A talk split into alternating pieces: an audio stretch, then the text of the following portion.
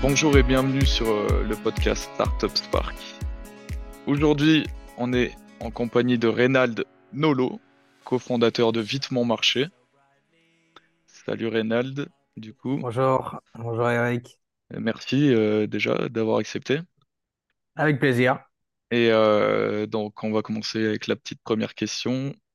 Euh, est-ce que tu peux nous raconter un peu ton histoire à toi et ce qui t'a conduit à cofonder Vite Mon Marché? Alors moi je suis euh, fils d'agriculteur, donc euh, ça c'est une, euh, une casquette on va dire qui quand j'étais jeune n'était pas forcément on va dire positive dans le sens où en tant que fils d'agriculteur on fait toujours des souvent des complexes par rapport à ça. Et en fait c'est quelque chose qui m'a beaucoup aidé parce que ça m'a donné beaucoup de crédibilité on va dire dans dans le monde de la food tech euh, notamment. Et, euh, et en fait, euh, j'ai toujours voulu faire quelque chose pour l'agriculture. L'agriculture, j'ai jamais vraiment souhaité être entrepreneur. Et, et ce qui s'est passé, c'est que voilà, il y avait, on arrivait à un moment où on voyait que il y avait un besoin de livrer des produits en direct des producteurs à domicile.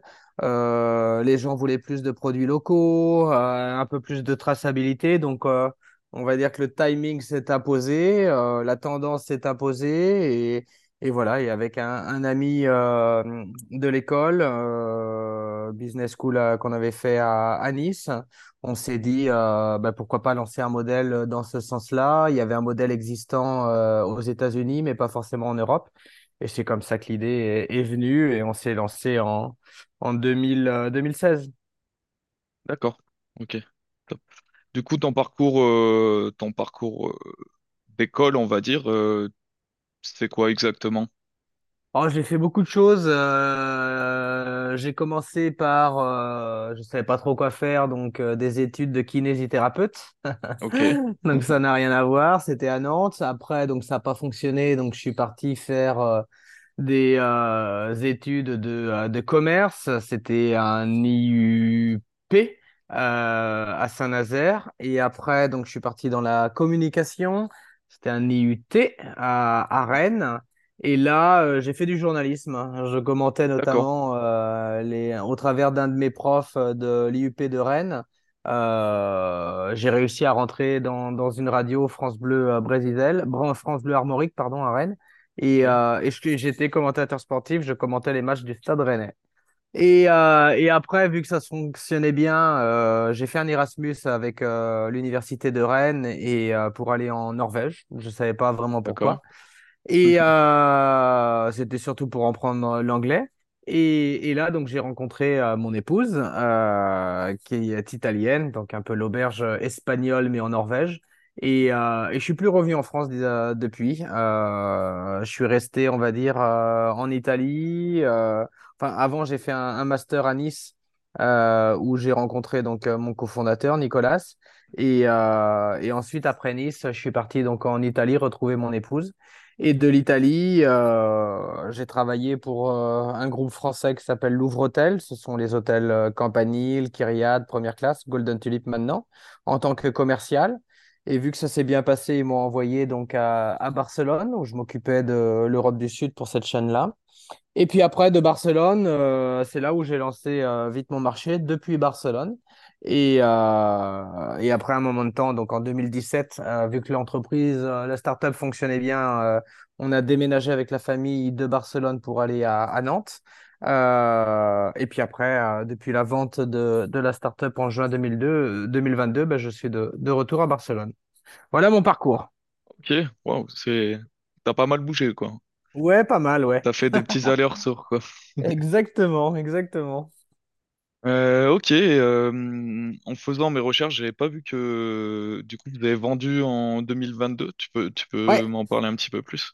Bon, en fait, ce qui s'est passé, si tu veux, que 2016, on lance, euh, on commence à voir euh, pas mal de traction. On faisait 200 commandes à peu près par, euh, par semaine.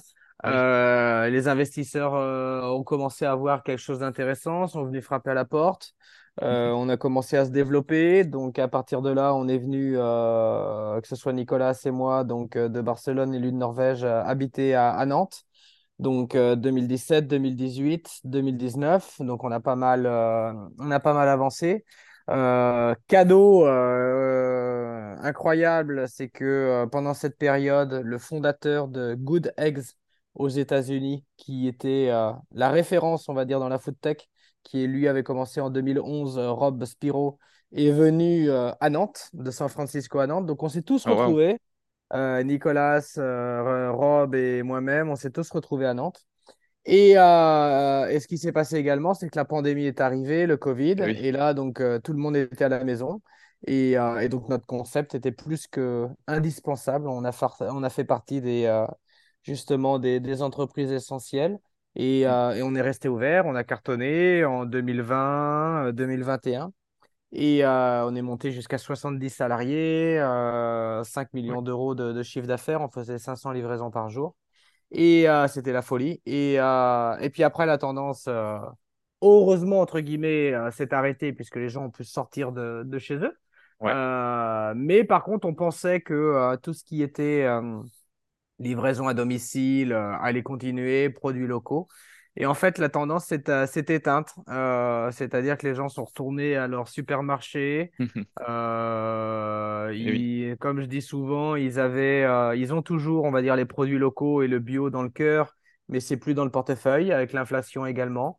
Donc, sortie de Covid, inflation et, et le bio et le local sont plus vraiment d'actualité. Donc, on a été en avance, mais ça n'a pas suivi. Et donc, par rapport à ça, euh, bah, il a fallu, entre guillemets, sauver l'entreprise. Et, euh, et donc, on a réussi à trouver un, acteur, euh, un gros producteur, on va dire, qui avait des magasins, mais qui n'avait pas de, toute la technologie, euh, qui, euh, donc, avec qui on a fait un, partenariat et avec qui on a, cédé notre entreprise. Donc, ça, c'était en, en juin 2022. D'accord. Ok. Ah oui, ça fait, euh, ça fait la vague, on va dire. Euh. Ouais, Ok.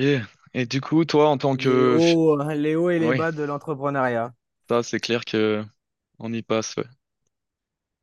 Euh, qu'est-ce que je voulais dire par rapport à ton, ton statut, on va dire, de fils euh, d'agriculteur? Comment ça a influencé ta vision de, de Vite Mon Marché? Enfin, la façon dont tu as approché le, la Bah, en fait, construction de ta startup? Ouais, je pense que c'était le point fort euh, de l'entreprise, c'est-à-dire c'était cette vision direct producteur qui était très forte, puisque moi je l'avais dans le, dans le sang. Euh, donc là-dessus, au moins, c'était euh, c'était très clair. Donc ça a beaucoup aidé ce, ce côté-là. Après, le, le marché, entre guillemets, nous a pas, nous a pas, nous a aidé en 2020 et 2021, mais Mm. après, nous a plus aidé. Donc, on a eu les deux effets, on va dire, du, de, de, de la pandémie, à la fois un- une croissance exponentielle et puis à la fois une fin de la tendance et, euh, et un retour euh, à la réalité assez, euh, assez dur où là, il faut, il faut sauver l'entreprise. Ouais. Mm.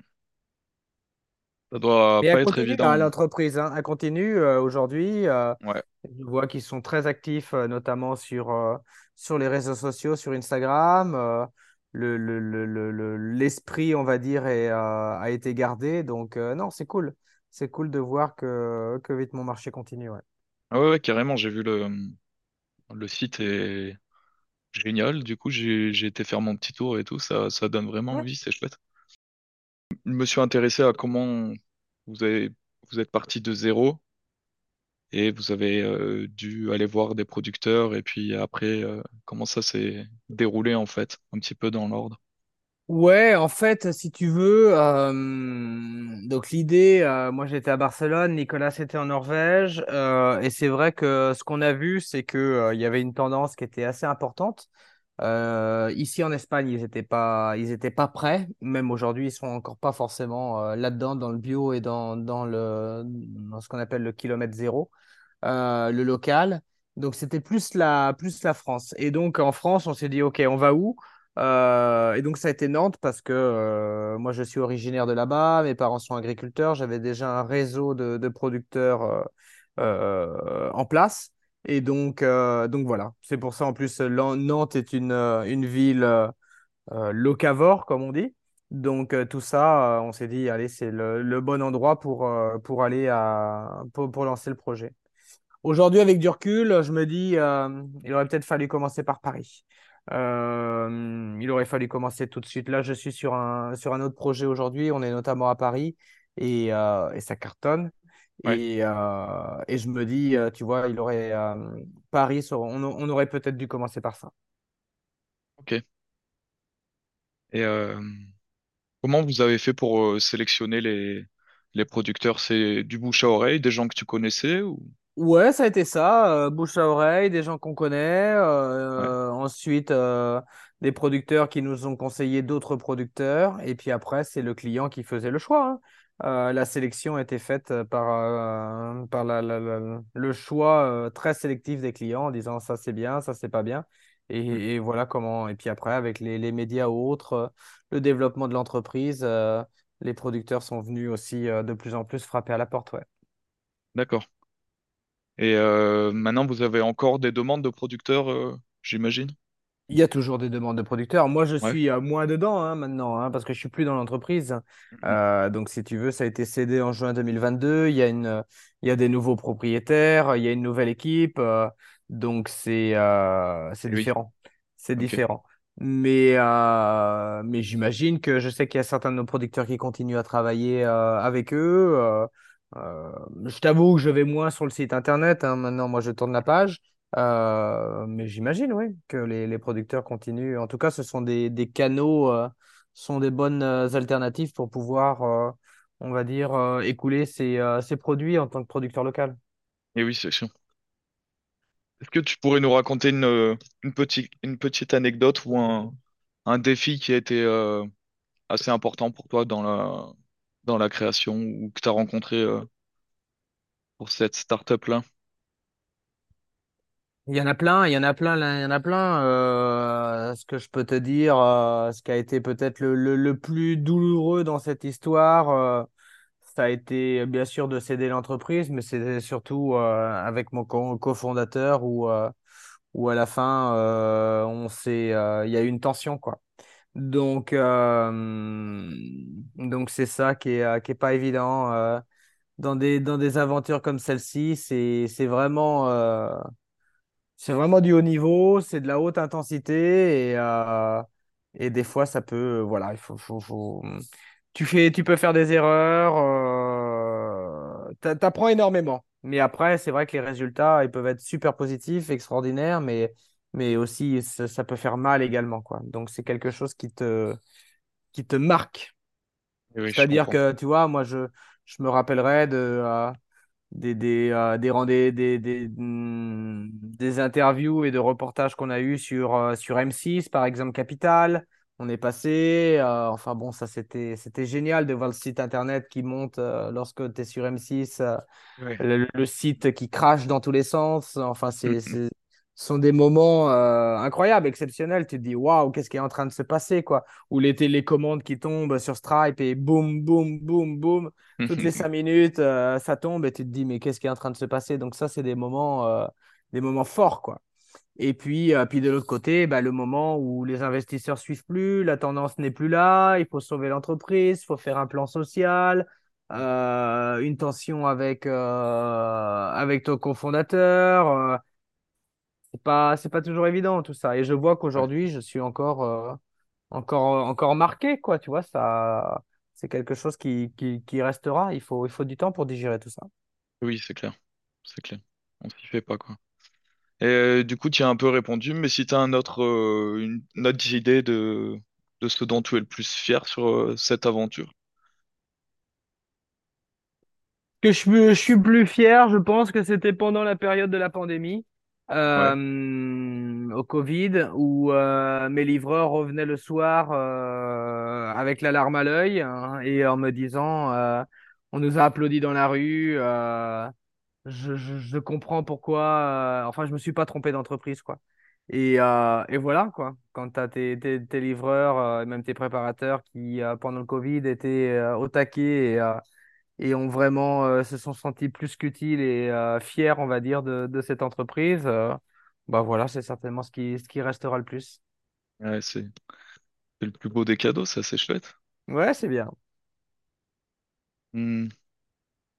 Alors, plus, plus personnellement, euh, c'est une question que je pose souvent, mais si toi, en tant qu'entrepreneur, tu avais des conseils pour euh, les personnes qui voudraient se lancer en- dans l'auto-entrepreneuriat ou dans la création d'une startup, que, qu'est-ce que, qui te vient en tête?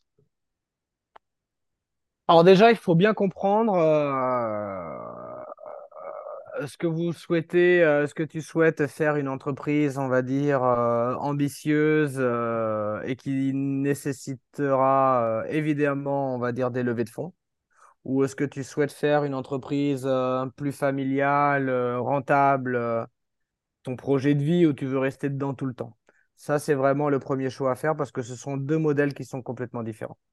Euh, quand tu commences à faire rentrer, euh, nous, c'était euh, l'ambition, l'ambition d'être la référence des, produits locaux en, Europe.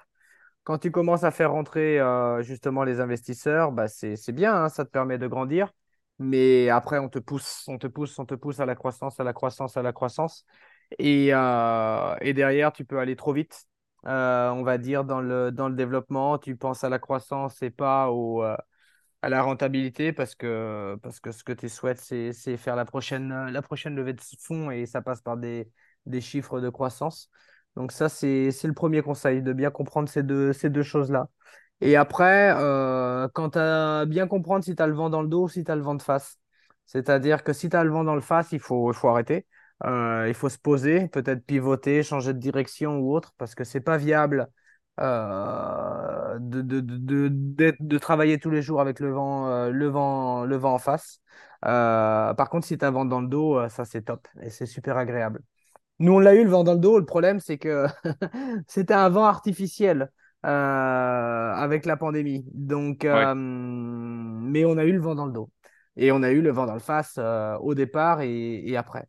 Et, euh, mais ça, c'est vrai, c'est vraiment important de comprendre euh, vent dans le dos et vent de face. Et quand on a le vent de, pas, de face, il faut se poser les bonnes questions, quoi. Ça sert à rien de, d'aller payer des coûts d'acquisition client, des CAC, comme on dit, trop importants. Euh, il faut comprendre pourquoi ça, pourquoi on n'a pas le vent derrière nous, quoi. Ça, c'est super important. ok, Et voilà. Et puis après, la vision. La vision de l'entreprise est très importante. Moi, je l'ai compris sur la fin. Pour tes salariés, c'est important d'avoir une mission et une vision très, très claire. Parce que c'est, c'est ce qui va, il va falloir qu'ils soient autonomes, etc. Et il faut que ça, ce soit super clair pour les motiver. ouais, je vois. Bon, c'est des, c'est des chouettes conseils, prendre le temps, quoi, en gros. Pour Ouais, résumer grossièrement, on va dire. ouais, ouais. Euh, bah, une petite question pour conclure. Tu as parlé d'un projet euh, pour toi. Est-ce que, est-ce que tu peux en dire plus ou c'est un, Oh bah c'est pas un projet, c'est non non, c'est je suis déjà actif. euh, c'est si tu veux, euh, quand je suis arrivé ici à Barcelone, je suis rentré dans le monde des, euh, des entrepreneurs. Et, Ouais. euh, et donc il y avait une start-up un peu comme Vite Mon Marché qui euh, mais qui fait des paniers de fruits en entreprise. Et euh, il cherchait quelqu'un pour développer la France et notamment Paris. Et euh, ce qui m'a plu dans le, dans le projet, c'est que euh, toute la logistique est effectuée par des, euh, des personnes en situation de handicap. Et, euh, et moi, je, vis euh, justement le, handicap dans ma, vie privée avec euh, un de mes enfants. Et, donc, ça m'a beaucoup intéressé. Je me suis dit, tiens, OK, c'est pas du B2C, c'est du B2B. Euh, ça reste de la food tech, mais il y a ce, volet handicap que je ne connais pas et qui m'intéresse vraiment. Et, donc, bah, je me suis associé, on va dire, avec eux et je m'occupe de tout développement de Paris et ça cartonne. hein. Depuis, on a commencé euh, en avril. Euh, j'ai lancé le truc en deux mois, en juin, on était prêt.